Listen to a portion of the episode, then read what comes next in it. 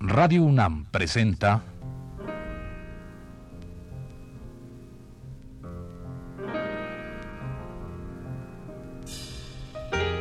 Retrato Hablado. Arturo Sotomayor.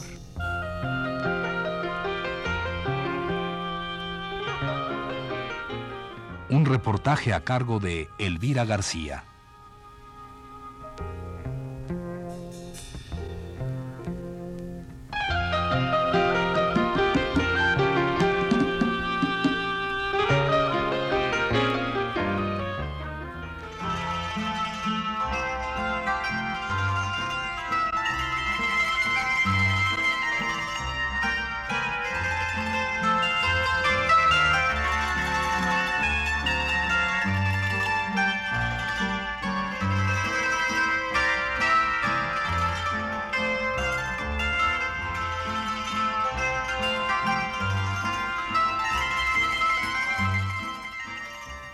Ciudad en que he vivido y que fundaron antes de que naciera yo los antiguos comanches.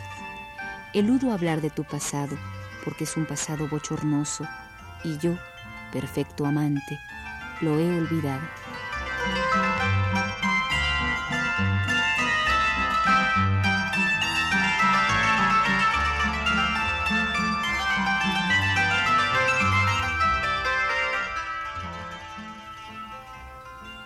Estás mal con la miseria de tus arrabales y tu rastacuerismo colonial. Sin afán ulterior de comprenderte o redimirte, he mirado la lepra de tus calles, unas veces desde un globo cautivo y otras desde las torres de tu catedral.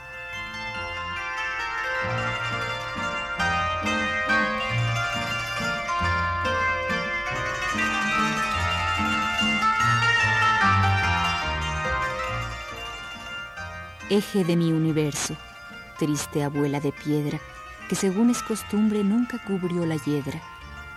Por tus paredes grises solía rampar mi anhelo, eminente y sonoro, de ser buen compañero, cuando la vida urbana se desbordaba con el canto tutelar de las campanas, bajo el cielo jocundo de la Pascua florida de la resurrección.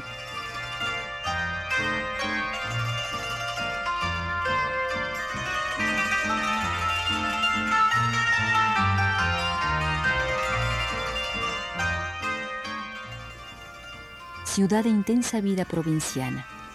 Solo me gustas cuando estás dormida y detrás de las puertas clausuradas forjanse niños mientras nace el día.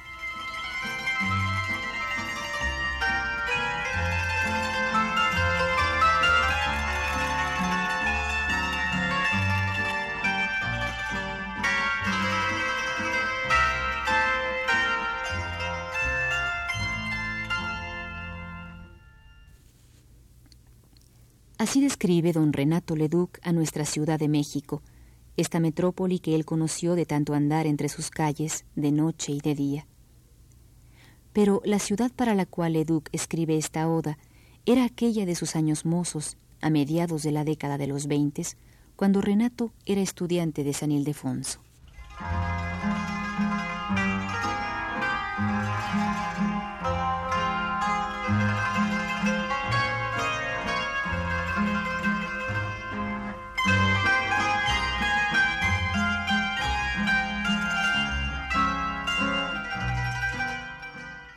Por eso Leduc la llama ciudad de intensa vida provinciana.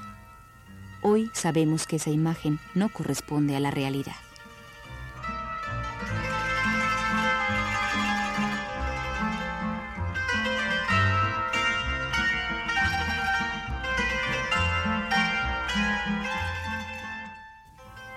La ciudad idolatrada, la ciudad de palacios, se transformó. Lentamente, hemos asistido a su deterioro y lo que es peor, hemos colaborado. Hoy, la hermosa ciudad enclavada en un lago es un monstruo sin pies ni cabeza, o con muchos pies y diversas cabezas, prontas a atacarnos y destruirnos.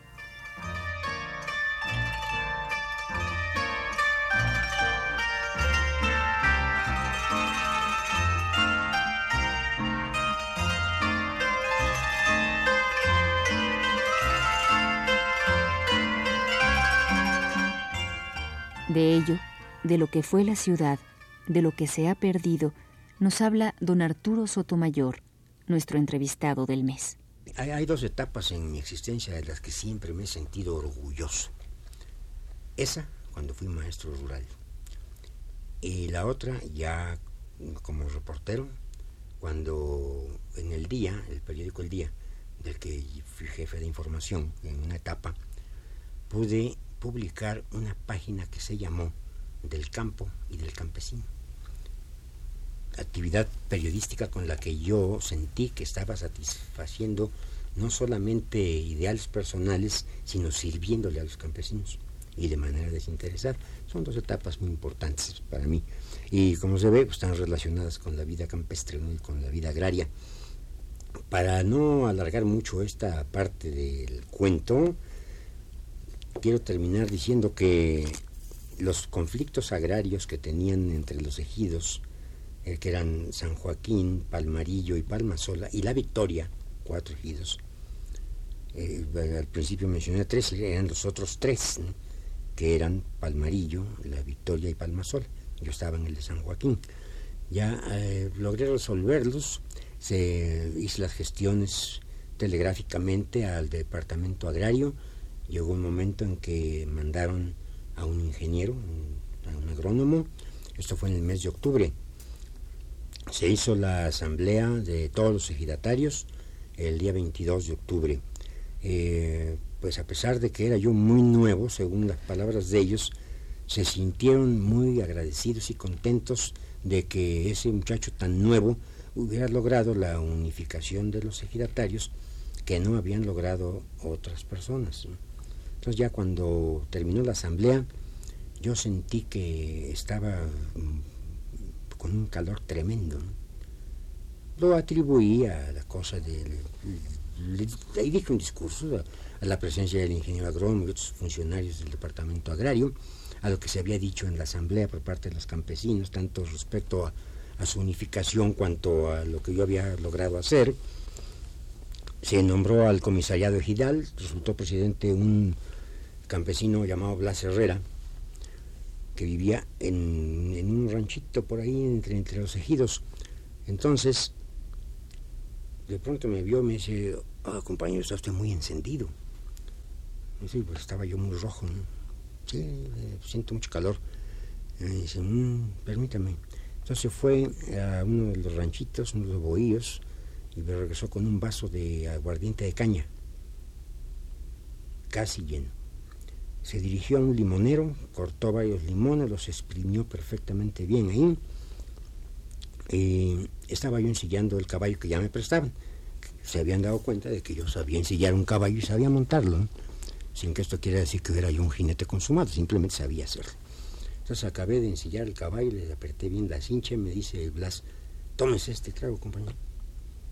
Dije, sí, porque me, siento raro. Efectivamente, ya, ya, andaba yo rarito. Me lo bebí de un golpe, era un torito, lo que se llama torito veracruzano, alcohol de caña limpio que se llama por allá, con unos seis o siete limones bien exprimidos. Nos pusimos en marcha. Él iba a pie rumbo a su bohío y yo iba para Tierra Blanca. Era domingo, fue un domingo 22 de octubre de 1935. En el, donde se entroncaba la vereda para su rancho, él se despidió. Y yo me seguí. Ya no supe cómo llegué al pueblo, pero no por borracho. Me dio el primer ataque de calentura. Era paludismo lo que tenía yo. Y de ahí hasta 12 días después recobré el conocimiento. Bueno, esto es lo que me alejó de la enseñanza rural y que claro yo considero que fue una cosa providencial porque me permitió realizar mi existencia por otros derroteros, pero sin olvidar jamás aquello. Debo advertir que para el año que me pasé allí en rancho, como maestro rural, no interrumpí mi relación periodística. Como no podía reportear, porque pues además es que reporteaba yo allí, le mandé a don Gilberto Bosques, el profesor don Gilberto Bosques, que era director del Nacional, le mandé periódicamente varios cuentos que escribía allí en, la escuela, que él publicó, así que no me desconecté.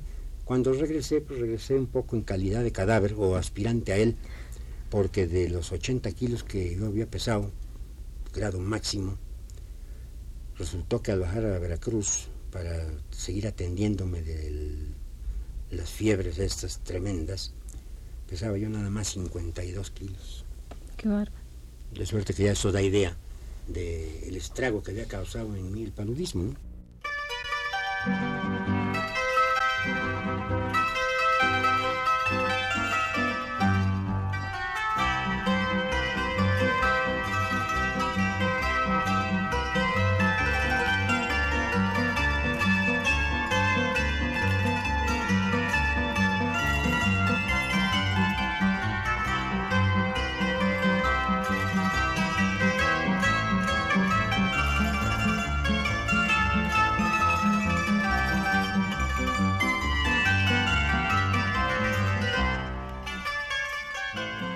Arturo Sotomayor ha sido el amante fiel a su ciudad, a pesar de sus transformaciones y su deterioro. La ha estudiado, caminado, admirado, criticado. En momentos determinantes en que las autoridades del Distrito Federal han acometido empresas que atentan en su contra, Sotomayor ha salido en su defensa a través de sus artículos en los diarios. La labor de don Arturo Sotomayor es encomiable por la honestidad y valentía con que ha sabido ejercerla durante medio siglo.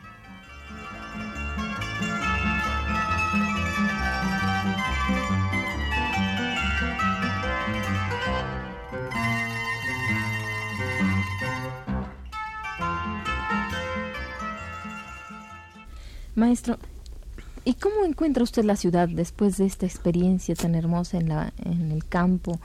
¿Usted que de alguna manera era chilangopolitano? Habitante de Chilangópolis, efectivamente, no chilango de nacimiento. No, no, habitante.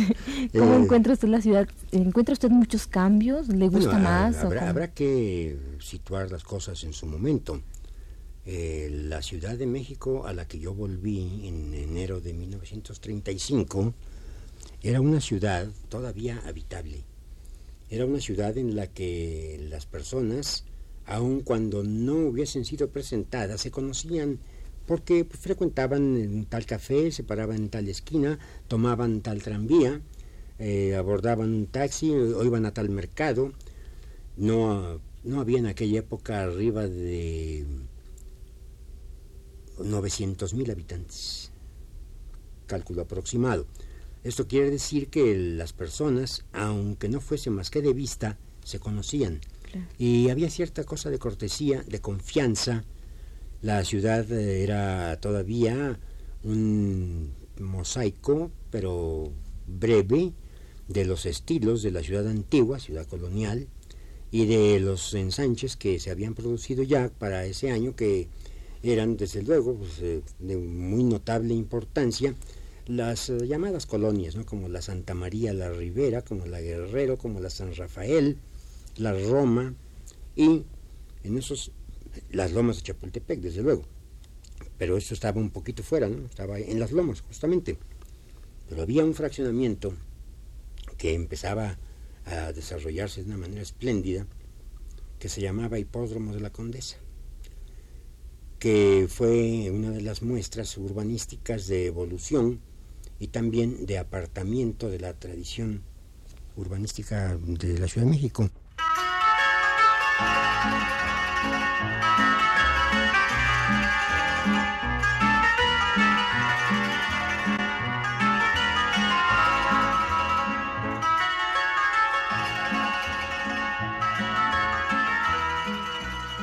Maestro Sotomayor, usted tenía 25 años cuando regresa, aproximadamente 22 años, 22, sí.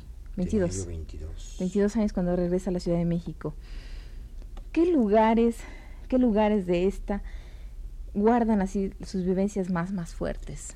¿Por dónde anduvo usted? Por el todo barrio estudiantil, evidentemente. Lo que conocemos como primer cuadro. Eh, no. eso de primer cuadro es una designación de tipo comercial y administrativa que se asestó a la Ciudad de México en los años treinta y tantos. Pero por primer cuadro habría que entender de una manera concreta y precisa la traza de la ciudad española que hizo Alonso García Bravo entre el invierno de 1521 y el verano de 1522. Eh, como la traza esta sí afectaba la forma cuadrada, ligeramente trapezoidal hacia el norte, pues sí, eso sería un primer cuadro. Pero además la designación la considero impropia porque eso, eh, llamar primer cuadro a una circunscripción geométrico-urbanística, implica la existencia de otros cuadros y por tanto el desarrollo regular, la expansión concéntrica en cuadros, digamos así, valga la expresión, del, del tamaño de cualquier urbe, y no ocurrió así.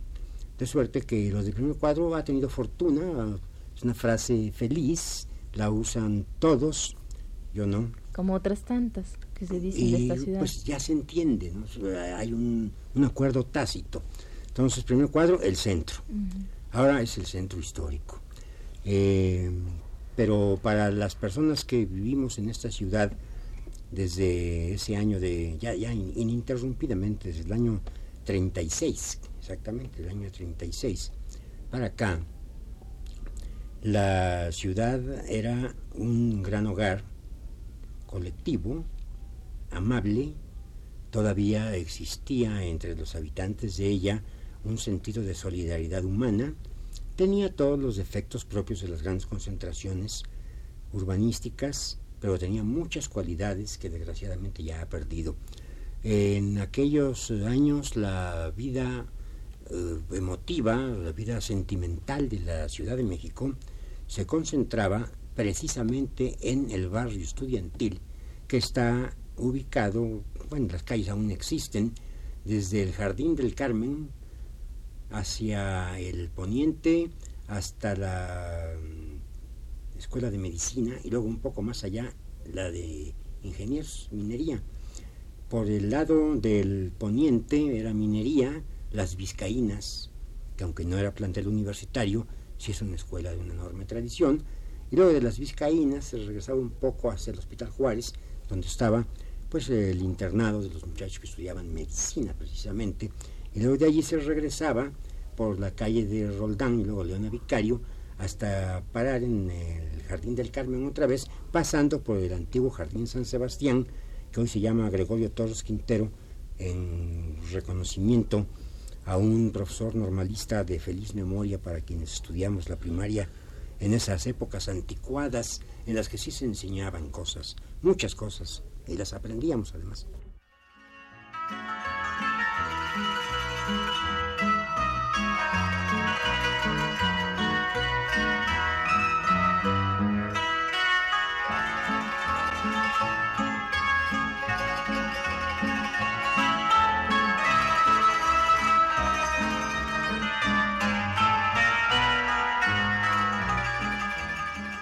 Para los poetas, la Ciudad de México ha sido de gran atracción. Los provincianos quisieron conocerla, vivirla y la amaron. Los citadinos la recorrieron, reconocieron y amaron. Y ambos la elevaron a un poema. Si no, aquí tiene usted un fragmento de Las Desterradas de Ramón López Velarde, en el cual el poeta jerezano deja sentir esa atracción hacia la metrópoli y su dualidad como centro de belleza y de perdición. ¿Nos acompaña a escucharlo?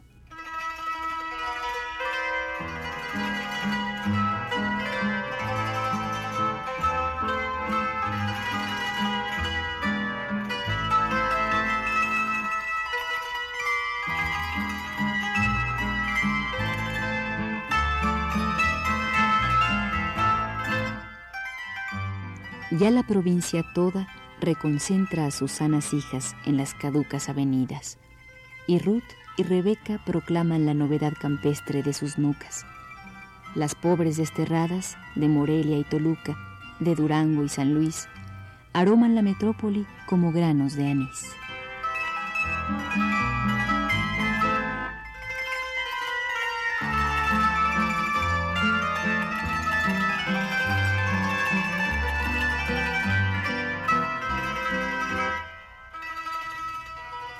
Pero volvamos con el maestro Arturo Sotomayor, quien en su prosa sencilla y rica ha dado cuenta de su gran amor por esta ciudad, nuestra ciudad capital.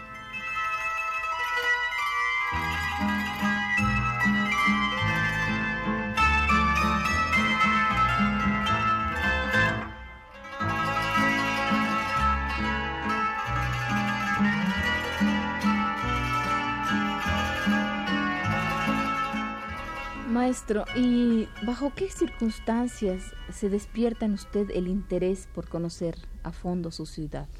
Desde mi niñez, gracias a la compañía que tuve que hacer, no sé si de buen grado, siendo muy niño, a mi abuelo. Ya dije antes que yo crecí con él, mi abuelo paterno. Entonces él me llevaba consigo, después de la escuela, en sus paseos, que a veces eran a pie y a veces en carretela y luego en automóvil. Él alquilaba un, automóvil o una carretela y, y él me mostró muchas cosas de la ciudad antigua, las eh, principales eh, casas, los, mejores palacios, eh, algunos lugares concretos que tenían alguna leyenda y demás, él me las fue enseñando. Entonces, en ese libro que tiene usted allí, que se llama Crónicas Extemporáneas, yo sustituyo la personalidad de mi abuelo por la de una supuesta tía. En realidad es, mi abuelo, en el fondo. Y él fue el que me suscitó el, cariño por la ciudad antigua, por sus tradiciones, por su gente. Él como ya estaba retirado, o sea, ya estaba pensionado, pues disponía de todo el día y lo manejaba pues de una manera bastante inteligente. No obstante haber sido soldado y haber alcanzado alta graduación, era un hombre ilustrado. Era un hombre afecto a la poesía, a la música.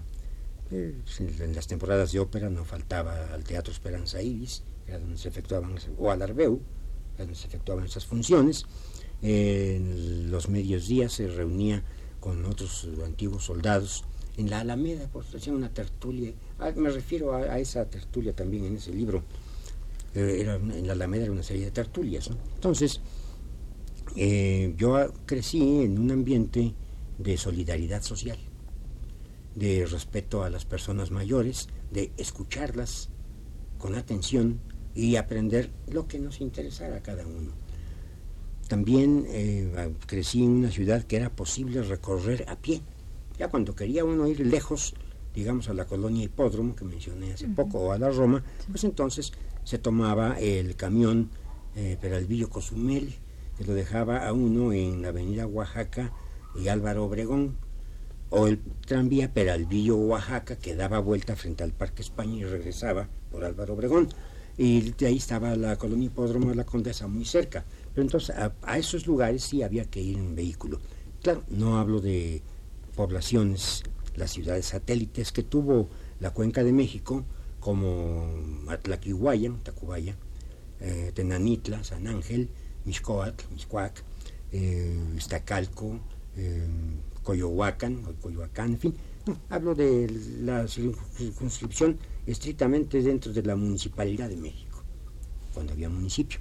Entonces todo esto eh, en boca de mi abuelo y luego en los libros que pude leer, que algunos de ellos de él, como La Ciudad de México, del doctor Marroquí, que mi abuelo tenía en su modesta biblioteca, pues me fueron despertando un interés ya de tipo completamente histórico, y andando los años, estudiando, leyendo más cosas, en fin, el interés histórico devino en interés urbanístico, los problemas de la ciudad y sobre todo los problemas de una ciudad como la actual, que yo pues, me he tomado la libertad de calificar de ex ciudad y de un monstruo intolerable. Los que podemos hacer la comparación entre aquel estilo de vida que se desarrollaba entre eh, la parroquia o la catedral, el Sagrario Metropolitano, o la iglesia de San Francisco los domingos, luego las matines cinematográficas, luego el lugar de reunión eh, que podía ser el Sanborns o podía ser el Lady Baltimore para ciertos estratos sociales, o, o las plazas, las plazas como la de Regina, como la de Santa Catarina, aunque estaba invadida por los puestos, el Jardín del Carmen, el Jardín de Santiago, la Alameda de Santa María de Rivera.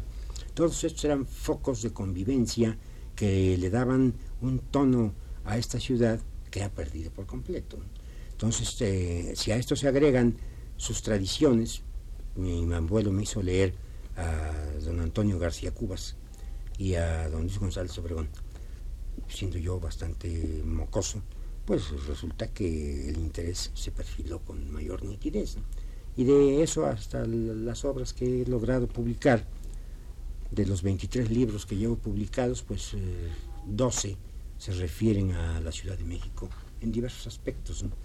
Y sí encuentro que hay un enorme contraste, pero ese contraste no me obliga a sentir eh, aversión por la ciudad, sino el deseo de servirla en cuanto concentración humana y asiento de una población que a pesar de los pesares creo que tiene compostura todavía.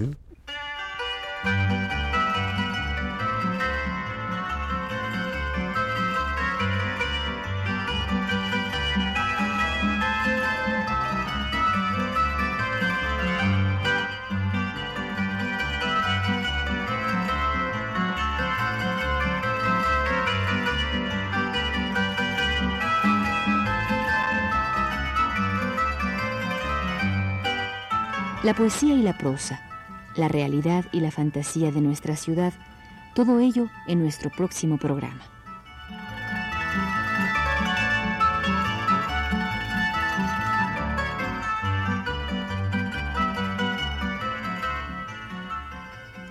Esta fue la segunda parte de la serie dedicada a don Arturo Sotomayor. Le invitamos a escuchar la tercera el próximo jueves a la misma hora. Gracias por su atención.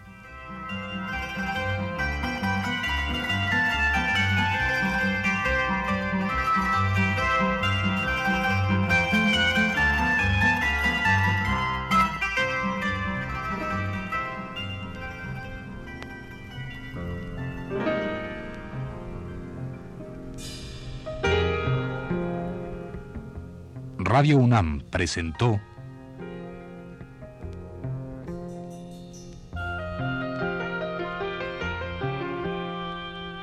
Retrato Hablado.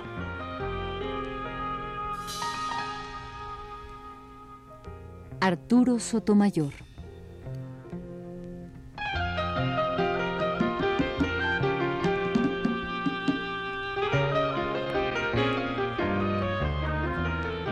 Un reportaje a cargo de Elvira García.